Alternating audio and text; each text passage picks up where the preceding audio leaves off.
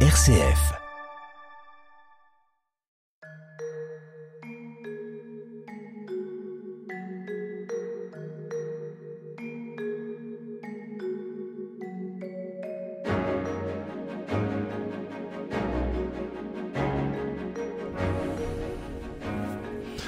Bonjour à tous, nous sommes très heureux de vous accueillir sur RCF pour cette nouvelle édition de notre émission Où va la vie?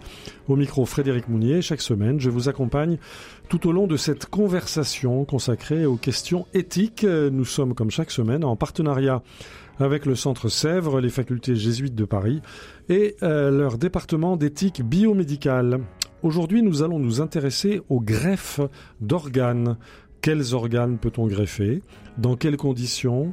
Qui peut donner, qui peut recevoir, et avec derrière tout cela beaucoup de questions éthiques très importantes et qui évoluent régulièrement.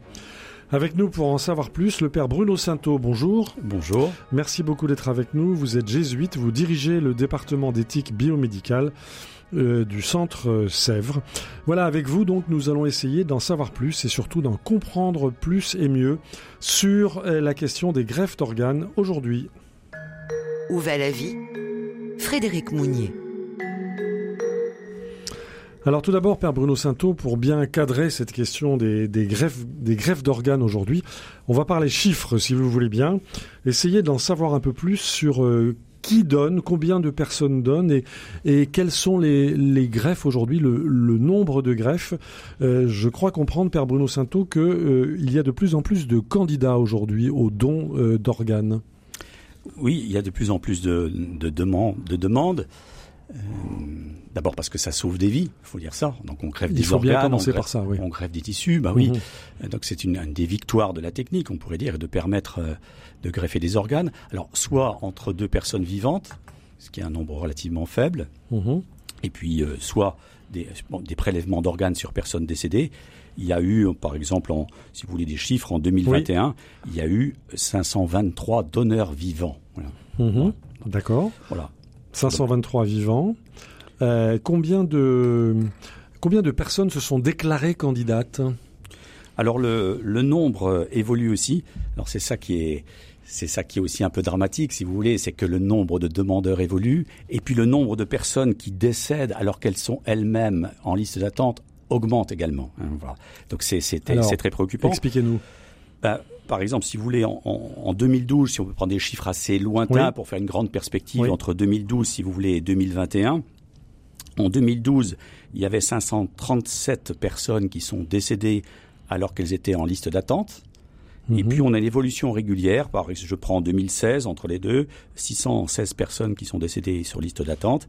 Et puis en 2020, 985 et en 2021, 995. Vous voyez, donc on est passé entre 2012 et 2021 de 537 à presque 1000 personnes qui, bah, qui sont décédées alors même qu'elles étaient en liste d'attente. Donc c'est vrai que c'est une expérience euh, extrêmement douloureuse parce qu'on peut dire nous savons que nous pourrions être sauvés, que notre vie pourrait continuer, et puis, on est sur la liste d'attente, et puis il y a cette expérience terrible bah, qu'on va mourir alors que euh, on pourrait avoir un organe. Voilà. Donc c'est une attente très difficile. C'est une attente très difficile. Euh, donc c'est une attente très difficile pour les personnes elles-mêmes, pour leurs proches. C'est quelque chose d'extrêmement douloureux. Et donc on peut comprendre l'incitation de à la fois du gouvernement, de nombreuses associations aussi, qui s'occupent de, de, de, de grève d'organes, des associations de, de, personnes en attente d'organes. On peut comprendre cette attente extrêmement forte qui a, qui a cru ces derniers temps et la demande euh, bah, sans cesse de trouver des donneurs. Euh, mhm. C'est vraiment une, une situation euh, difficile avec, on en reparlera peut-être aussi, des, des, causes d'opposition et c'est là-dessus que la, la, loi chercherait à agir parce qu'il y a des différentes formes d'opposition, soit des personnes elles-mêmes quand elles étaient vivantes, soit des formes d'opposition qui ont varié dans l'histoire mhm. avec les, les, familles des proches. Alors on va y revenir évidemment. Donc on retient ce premier point, il faut des donneurs aujourd'hui parce que euh, des milliers de personnes sont en attente de greffe aujourd'hui. Oui, et puis on pourrait dire les différentes instances, euh, nous en reparlerons, éthiques, religieuses, incitent, euh, moyennant un certain nombre de réserves parfois, au don d'organes. Donc c'est mm vraiment là-dessus, on pourrait dire qu'il y a des grands consensus. Oui, c'est pas des sujets qui sont Ça très fait du bien polémiques. De se le dire. Oui, il y a des grands consensus de la société, à la fois des religions, des courants éthiques, avec quelques nuances que nous aborderons. Mais là, au moins sur ce sujet-là, il y a un grand consensus. Il y a des gens qui ont besoin, il faut donner. Ceci dit, il peut y avoir des réticences. On verra tout à l'heure lesquelles. Euh, je voudrais avoir des précisions, Père Bruno Sainteau, sur le nombre de greffes qui sont réalisées en France chaque année. Le, nombre de greffes, euh, d'abord, il varie suivant les, types d'organes. On pourrait dire les, le nombre de, greffes euh, de reins, ce sont les plus nombreuses. Il y en a eu 3252, si j'ai les chiffres exacts, vous voyez, sur, sur personnes. Mhm. des organes prélevés sur personnes décédées, 502 sur personnes vivantes, après, donc le, rein, c'est le, le foie, 1225 mhm. euh, sur euh, greffe d'organes issus de personnes décédées et 20 issus de personnes vivantes. Et le cœur, bah, 409 donc sur personnes décédées. Mhm. donc, bon, en tout, on pourrait dire qu'il y a 5200, 5300 à peu près euh, de de greffes d'organes qui ont été effectuées en 2021. Oui. Et puis sur les, vivants, bah, il y a 500 et quelques, comme nous l'avons dit tout à l'heure. Ce nombre de greffes est à peu près stable en France? Alors le nombre de greffes, il est à peu près stable. Il a eu des variations. Il s'est effondré pendant le, le, le temps du Covid en 2020. Là, nous avons des chiffres qui ont beaucoup baissé avec euh, moins de 5000, 4400 et quelques. Euh, donc vous voyez. Euh, sinon, depuis, vous voyez, en 2012, il y avait 5000 en quelque sorte, et nous sommes à 5200 en 2021. Euh, il y a eu des augmentations en 2016, puis c'est retombé. Puis la période évidemment de confinement a beaucoup joué là-dessus, parce qu'on a à la fois pas de, de, de, de moins d'organes à donner, et puis bah, le problème des opérations aussi en mhm. temps de Covid. Voilà. Alors si vous voulez bien, on va faire une première pause et je voudrais vous faire écouter un premier témoignage. Euh, on va écouter le professeur euh, Jean-Louis Touraine, qui en 2020 présidait l'association France Transplant, qui sur le site médical Allo Docteur, qui livre son, son témoignage sur le, nombre de greffes en France. On écoute le professeur Jean-Louis Touraine. 24 000, c'est le nombre de patients en attente de greffe, alors que moins de 6 000 transplantations sont réalisées chaque année. Dans une grande enquête, l'association France Transplant tente de comprendre les causes de cette pénurie. Première raison, le nombre insuffisant d'organes collectés. Pourtant, la loi prévoit que si une personne n'a pas exprimé clairement son refus de donner ses organes, elle est considérée comme consentante. Malheureusement, il y a eu une dérive. Au lieu qu'on demande à la famille euh, est-ce que la personne était pour ou contre, on demande à la famille est-ce que vous, vous êtes pour ou contre? Et parmi les cinq ou six membres de la famille qui sont ici, autour euh, de la personne qui vient de décéder, eh bien, il y en a toujours un qui a des états d'âme, et du coup, le prélèvement ne se fait pas. Et ça explique pourquoi, à ce moment-là, il y a 50% ou plus de taux de refus. Voilà. Deuxième raison, le facteur financier. Sur fond de crise hospitalière, les services de transplantation souffrent d'un manque d'effectifs et de moyens. Pour Jean-Louis Touraine, ce n'est pas acceptable, en particulier dans le cas de la greffe de rein, qui représente 80% du total des greffes. La greffe ne demande pas des moyens financiers supplémentaires, la greffe fait faire des économies supplémentaires. Donc c'est absolument absurde, c'est surréaliste de se dire parce qu'on n'a pas assez de moyens à l'assurance maladie ou dans les directions hospitalières ou que sais-je, on fait euh, moins de greffes. C'est absurde puisque chaque greffe rénale qui est pratiquée fait faire des économies car euh, la dialyse coûte beaucoup plus cher que la transplantation. Alors que le nombre a chuté à 5008 en 2018, le plan greffe a fixé comme objectif 7800 transplantations en 2021. Pour espérer approcher au plus près cet objectif plus qu'ambitieux, France Transplant insiste aussi sur un besoin urgent de mieux former les équipes à l'accueil et à l'information des familles et de favoriser le don du vivant. Voilà, donc c'était l'association France Transplant euh, sur le site euh, médical Allo Docteur qui faisait le point sur cette question des greffes, euh, des greffes d'organes. C'est le, thème de notre conversation cette semaine dans notre émission donc Où va la vie? Nous sommes toujours en compagnie du père Bruno Sainteau qui dirige le département d'éthique biomédicale du Centre Sèvres à Paris. alors on voit bien, père Bruno Sainteau, que le, le, le contexte de ces greffes est un contexte qui n'est pas qui n'est pas évident. On voit bien que, comme le dit le professeur Touraine, réaliser une greffe, c'est finalement faire des économies, mais on voit bien qu'on manque quand même de, donneurs. Et puis cette question de la, position des, familles qui n'est pas toujours simple. Oui, alors le premier constat qui est fait, c'est sûr qu'il y a une demande croissante euh, de, l'évolution du nombre de candidats. C'est absolument euh, incroyable. Hein. pour les chiffres, en 2012, il y avait 17 000, quels 17 800 personnes en attente. Et puis en 2021, 27 800. Oui, cette mhm. explosion de, de, de, demandes. Beaucoup de gens euh, attendent voilà, d'être candidats. De candidats voilà. Donc c'est le premier constat. Le deuxième constat, c'est ce que disait le professeur Touraine, c'est-à-dire qu'il y a en fait, il y a eu des variations dans le mode d'expression du refus, et c'est pour cela qu'il y a eu une nouvelle loi, qui a été votée d'ailleurs à l'instication du, professeur Touraine, et qui avait pour but d'obtenir plus d'organes. Jusque-là, l'intention est fort louable, n'est-ce pas mhm. Avec le constat suivant, c'est que, eh bien, euh, auparavant, euh, c'était pas très bien précisé comment on, recensait le refus en fait. Ah oui, c'était pas clair. Ben, c'était pas clair dans les procédures. C'est-à-dire que mhm. la loi, elle la loi est très claire elle dit en fait, premier principe de la loi, le consentement présumé. D'accord. Présumé. Présumé. C'est-à-dire toutes les personnes qui n'ont pas exprimé de manière formelle sur le registre national des refus, donc il y a un registre mhm. informatique et on peut, on peut le consulter ce registre-là, on peut s'inscrire soi-même, le registre national des refus, une version informatisée. Donc soit sur le, ce fameux site, le, le, registre national des refus, le RNRN, le RNR, pardon, je vais y arriver, merci, euh, soit par toute forme écrite. Donc, si vous voulez, vous voulez pas vous inscrire sur ce site informatisé, vous pouvez très bien laisser une lettre, vous en parlez à vos proches et vous dites voilà cette lettre-là, je dis que je ne suis pas, je ne veux pas, je ne veux pas être un donneur. D'accord. Donc, donc ça c'est la, la loi telle, telle qu'elle est formulée. Pour résumer, si vous ne dites pas non, on on suppose que vous dites oui. Si vous ne dites pas non, on suppose que vous dites oui, ce qui peut poser de problème. Je pense que nous débattrons aussi de, mhm. ce sujet-là. Pourquoi finalement nous n'avons pas retenu dans l'histoire? Pourquoi le, pourquoi nous n'avons pas retenu le oui explicite? Et pourquoi euh, si on ne dit pas non, c'est qu'on dit oui? Donc le consentement présumé. Pourquoi pas une volonté, euh, une volonté clairement exprimée de dire oui? Bon. C'est le premier point. Le deuxième point, c'est autour du, du, rôle des proches. Et c'est là-dessus que se sont cristallisés tous les débats jusqu'à la loi de 2016, avec des, des décrets aussi, des, des, des, codes de bonne pratique qui ont été élaborés par l'Agence de la biomédecine, pour s'entretenir avec les familles. Il faut bien se rendre mhm. compte de la situation. Une personne décède, c'est parfois dans des situations extrêmement violentes, euh, comme vous l'avez vu peut-être le film Réparer les vivants, c'est ce très beau roman puis qui a été mis euh, en film où on voit un jeune, bon, et puis il a un accident, un accident terrible, et euh, donc euh, bah, ce jeune. Euh, ouais, il y a une forme de sidération. Il y a une forme de sidération des familles. Il faut comprendre la, la souffrance des familles, et à un certain moment donné, les équipes de prélèvement vont dire voilà, écoutez, cette personne de votre entourage, elle est décédée. Nous avons reconnu les, signes de la mort clinique, la mort encéphalique. On reviendra tout à l'heure hein, sur les signes. C'est quoi être mort? Oui, c'est quoi être mort est une vraie question. en tout cas, nous attestons que cette personne mhm. est morte, mais euh, nous sommes encore en mesure de prendre les organes sur elle. Et oui. Et là, c'est souvent inattendu. Et alors là, c'est inattendu. Donc les familles en, grande souffrance, en sidération, comme vous avez dit.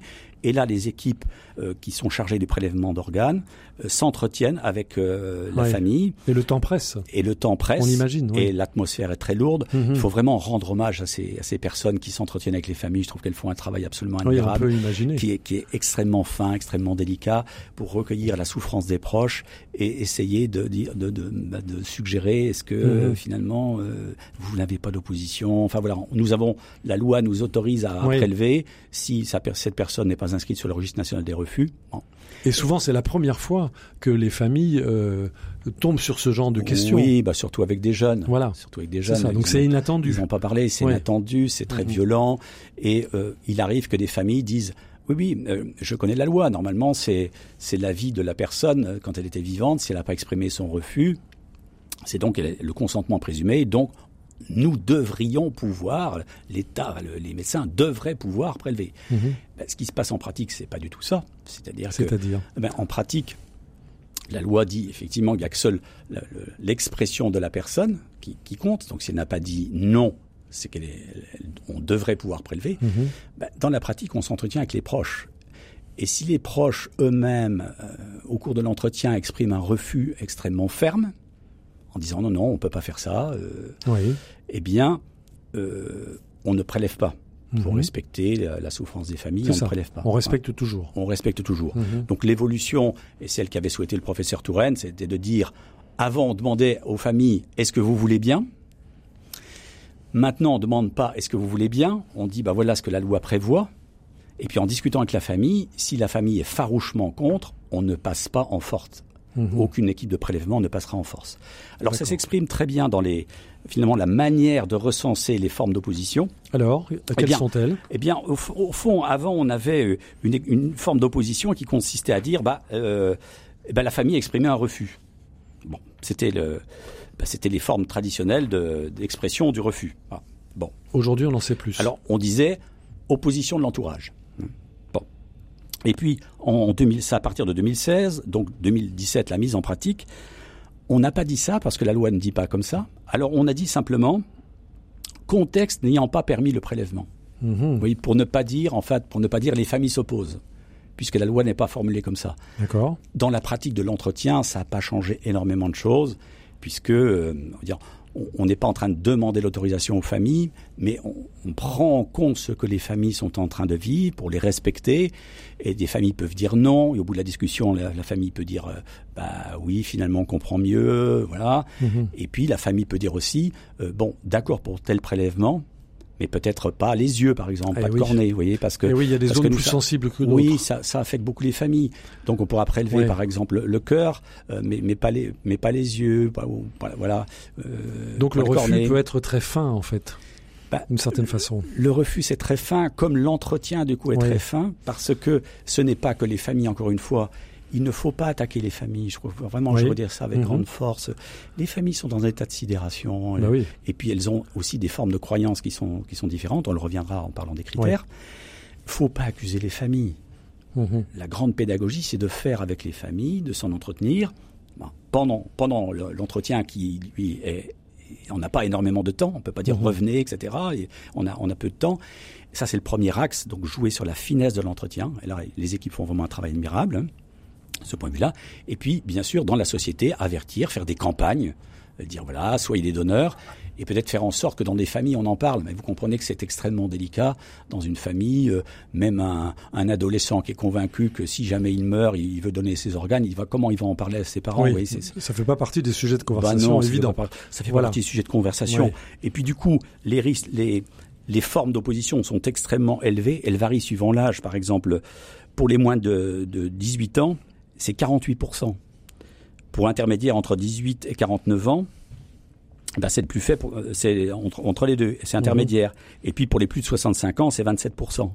Donc c'est indexé sur l'âge. Autrement dit, si un adolescent euh, mhm. décède, bah, la famille là elle est vraiment très très très très meurtrie. Et même si elle, elle dit ah non, je, on peut pas, on peut pas dans le période. Et en même temps, paradoxalement, on peut penser qu'un organe plus jeune. Et oui, et on peut penser que voilà. Et oui, puis sur un jeune, les organes seront plus peut-être plus vigoureux et, pourront peut-être sauver d'autres personnes. Vous voyez, vous voyez, oui, on voit la, complexité. La, de la complexité. Donc encore une fois, n'accusons pas les familles. Euh, voilà, elles ont parfois des croyances différentes. on, on le verra mais encourageant aussi peut-être à en parler, mais c'est difficile de parler de ces circonstances-là où nous pourrions perdre la vie de manière violente, surtout quand nous sommes jeunes, il faut bien mmh. comprendre. Où va la vie? RCF Au micro Frédéric Mounier, dans cette édition D'où va la vie, nous nous intéressons à la question, on l'a vu, très complexe des greffes d'organes. Nous sommes en compagnie du père Bruno Sainteau, jésuite, directeur du département d'éthique biomédicale du centre Sèvres euh, à Paris. Alors nous venons de voir avec vous, père Bruno Sainteau, euh, l'extraordinaire euh, difficulté, disons finesse de cette de cet entretien euh, avant prélèvement d'organes sur des personnes décédées parce que nous sommes en deuil, nous sommes en sidération. Ces questions n'ont pas été évoquées précédemment, alors qu'il faut rappeler que la loi française présume le consentement de chacun d'entre nous à ce que donc l'un de nos organes soit prélevé. qui peut donner, Père Bruno Sainteau, aujourd'hui Est-ce qu'il y a des des limitations selon la loi ou est-ce que tout Français est supposé, on a vu la question du consentement, est-ce que tout Français est supposé donateur potentiel? Alors, pour, pour les personnes décédées, euh, on, l'a vu avec la, euh, les, bah, l'entretien avec la famille, mhm. dire qui, qui bah, les proches, dire qui, qui jouent un rôle décisif, qui, jouent un rôle décisif. Alors, on voudrait, en fait, la tendance, c'est qu'on voudrait minimiser cela Vous voyez, on Mhm. voudrait bien dire, en fait, bon, bah, à partir du moment où la personne ne s'est pas opposée, allez, on prélève. Non, Bah c'est oui, pas automatique. mais écoutez, euh, Ouais. euh, écoutez, ce corps qui est là, la personne décédée, c'est toute une histoire. C'est toute une histoire affective, c'est des liens, et on peut pas passer outre. Bon, bon. Après, il y a les donneurs vivants, dont il faudra qu'on parle sans doute, les, les Alors, règles entre les donneurs vivants. Euh, donc, ces personnes décédées, on reviendra aussi sur les principes bah, qu'on a vu, le consentement présumé, il y a la gratuité et la non-patrimonialité du corps, donc on on peut pas faire du marchandage avec le corps, l'anonymat, et puis le quatrième principe, c'est le respect du corps du défunt. Donc là aussi, quand on prélève sur un corps, on fait en sorte de le restituer avec un- une belle esthétique, euh, voilà, que le corps ne garde pas de traces des Mmh, opérations. de ce prélèvement, Voilà. oui. Bon. Mhm. Alors, du coup, peut-être les personnes vivantes, si Oui, euh, allons-y. Quelques, quelques, quelques points sur les personnes vivantes. Bon, on- nous avons vu au début que le, le nombre de, de, en- entre personnes vivantes, donneurs vivants, c'était faible, enfin faible par rapport, euh, bah, par rapport au total de, de 2000 et quelques, c'est c'est 523 en 2021, donc c'est plus, plus faible. Alors là, les lois aussi ont évolué avec, euh, bon, initialement, on restreignait en fait initialement bah, c'était le le père euh, le père la mère euh, Oui, voilà le premier cercle. le premier cercle familial Mhm. voilà et puis du du coup on on a élargi progressivement alors on a élargi de deux manières on a élargi le cercle familial c'est-à-dire actuellement, bah, ça peut être euh, euh, bah, le conjoint, les frères et sœurs, fils-filles, les grands-parents. Mhm. Attention, maintenant on monte encore, oncle et tante, vous voyez, Oui. euh, cousin germain, cousine germaine, euh, voilà, ainsi que le conjoint de son père ou de sa mère, puisque les nouvelles alliances, Oui. hein, voilà, voilà. Est-ce qu'un ami peut donner à un ami? Eh bien, c'est pas prévu comme ça, non, Oui. non, non, non, non. Ou alors il faudrait que ce- cet ami ait des liens particuliers, Oui. euh, paxés, je sais pas, comment, des choses comme ça, hein, voilà. Donc Mhm. Un lien euh, objectif, euh, disons. Oui, c'est ça. Voilà. Voilà. Mm. Mhm. D'accord. Et lors de, on parle- il y a aussi un critère aujourd'hui, c'est que toute personne qui apporte la preuve d'une vie commune d'au moins deux ans avec le receveur, euh, elle peut donner. Hein, ou alors, euh, bon, la loi précise, pouvant apporter la preuve d'un lien affectif étroit et stable depuis au moins deux ans avec le receveur. Donc, le, critère, c'est qu'on soit dans le cercle des intimes, enfin, ou cercle Mhm. familial étendu aux cousins cousines, ou des intimes. Bon, alors avec la, la- la question de la vérification. euh, apporter la preuve d'une vie commune, bon, c'est c'est- parfois compliqué. Voilà. Bon, en tout cas, la loi a étendu euh, une preuve d'un lien affectif étroit et stable depuis euh, au moins deux ans. Voilà. Donc ça, c'est le premier point. On va dire, on élargit le cercle. Et puis le deuxième point, c'est un peu plus technique. On peut faire des dons croisés. C'est-à-dire? Bah, par exemple, euh, vous voulez donner votre euh, un de vos organes, par exemple, à un de vos enfants, bah, par exemple, hein, mais malheureusement, c'est pas compatible. Oui. Alors, euh, on, on prend euh, deux, deux, deux paires de donneurs, si vous, euh, deux paires euh, familiales, si vous voulez. Mhm. Vous, vous voudriez donner à votre, euh, par exemple, votre fils, par exemple, voilà. Et puis une autre personne, ben, une, une mère voudrait donner à son fils aussi. Bon, je. Donc, on prend deux, deux paires, là, et on les croise. Vous, vous n'êtes pas compatible avec Oui. la personne de votre famille, de votre entourage auquel vous le donnez. L'autre non plus. Mais entre les deux, ils sont compatibles. D'accord. Ça s'appelle- ce qu'on appelle le don croisé entre vivants. D'accord. Voilà.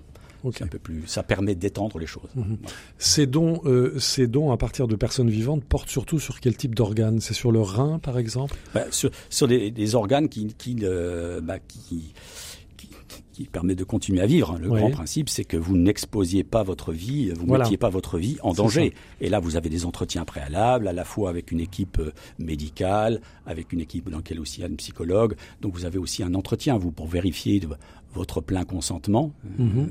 Mais ça se fait dans l'urgence, j'imagine, non? Ou est-ce que est-ce que moi je peux dire, bah voilà, je suis prêt à donner mon rein, et donc dans ce cas-là, euh, sans savoir si un jour je serai amené à le donner, je dois euh, euh, vivre des entretiens, faire l'objet d'une sélection, je, je sais pas comment ça se passe. Ou est-ce que Bah, c'est bah. sur le moment On se tourne vers moi et on me dit voilà, Bah, on a on- besoin de votre rein. On se tourne vers vous, on Oui. dit bah euh, la personne qui en a besoin, est-ce qu'il y a quelqu'un de votre entourage qui pourrait être donneur Elle s'entretient Mhm. et puis dit bah voilà euh, mon père, mon fils, mon voilà c'est prêt à donner. Euh, et puis alors à ce moment-là il y a, il y a toute la machine médicale Voilà. qui se met en route, Mhm. des examens, des vérifications. Euh, il y a aussi des procédures juridiques, hein. c'est-à-dire que votre propre consentement bah, il est, il est fait devant le, le président du tribunal judiciaire ou un magistrat désigné par lui. Donc il y a des Ah oui. droits qui régulent tout cela, n'est-ce pas Euh, Mhm. Avec des conditions euh, qui sont prévues, et il doit vérifier que votre consentement est libre et éclairé, et puis que le don est conforme aux usages. Donc il y a Euh, toute une il procédure. y a toute une procédure, hein, c'est très régulé Voilà. pour ne. D'accord. Alors, faut s'imaginer aussi qu'il y a parfois des pressions affectives. Oui. Par exemple. bah, par exemple, je sais pas, j'aurais besoin d'un rein.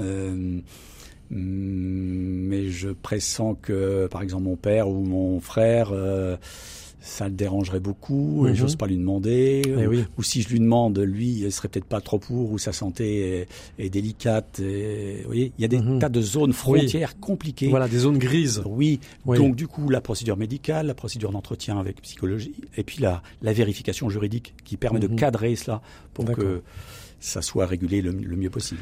Très bien, alors on arrive euh, très bientôt au terme de cette euh, première euh, édition de Où va la vie consacrée aux greffes d'organes. Je rappelle que nous sommes en compagnie du père Bruno Sainteau qui dirige le département d'éthique biomédicale du Centre Sèvres. On a vu donc que le consentement était présumé. il y a un autre présupposé qui est absolument important dans le droit français, c'est la gratuité. Oui, ça, c'est quelque chose de très important. La gratuité, c'est ce qu'on appelle la non-patrimonialité du corps. Mhm. C'est-à-dire que euh, toute convention qui porte sur le, paiement d'un organe est nulle. Voilà, donc euh, le, ben, on ne doit euh, assurer aucun financement pour les organes. Donc c'est un principe extrêmement important, extrêmement régulateur.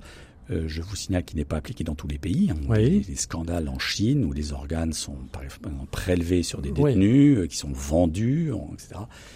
Donc nous avons une loi qui est protectrice et heureusement, donc la gratuité, c'est un facteur extrêmement important pour éviter tous les trafics. Mhm. C'est-à-dire des gens qui sont bah, dont la vie est menacée, ils seraient parfois prêts à, faire des tas de choses, y compris à, payer beaucoup, et avec des procédures vraiment pas honnêtes du tout. Donc, le mhm. droit joue un très très grand rôle. Donc le la gratuité est, un, est extrêmement. Et le droit français est très protecteur. Un grand merci à vous, Père Bruno Sainteau. On va en rester là pour cette première édition de Où va la vie consacrée aux greffes d'organes. On va se retrouver la semaine prochaine. Nous poursuivrons cette euh, conversation autour des nombreuses questions, on l'a vu, tout aussi passionnantes les unes que les autres, euh, consacrées à la question des greffes euh, d'organes. Je rappelle que nous sommes en partenariat avec le Centre Sèvres, les facultés jésuites de Paris et son département d'éthique biomédicale. Vous pouvez évidemment réécouter cette émission où vous voulez et quand vous voulez en podcast, c'est-à-dire en balado-diffusion. Rendez-vous pour cela sur le site de RCF sous la rubrique Où va la vie, le site ou l'application RCF. Et puis, si vous souhaitez aller plus loin, euh, n'hésitez pas à visiter le site du département d'éthique biomédicale du Centre Sèvres sur euh, le site centresèvres.com. Voilà, un grand merci à notre réalisateur Pierre Samanos, un grand merci à vous tous pour votre fidélité et nous vous disons à la semaine prochaine.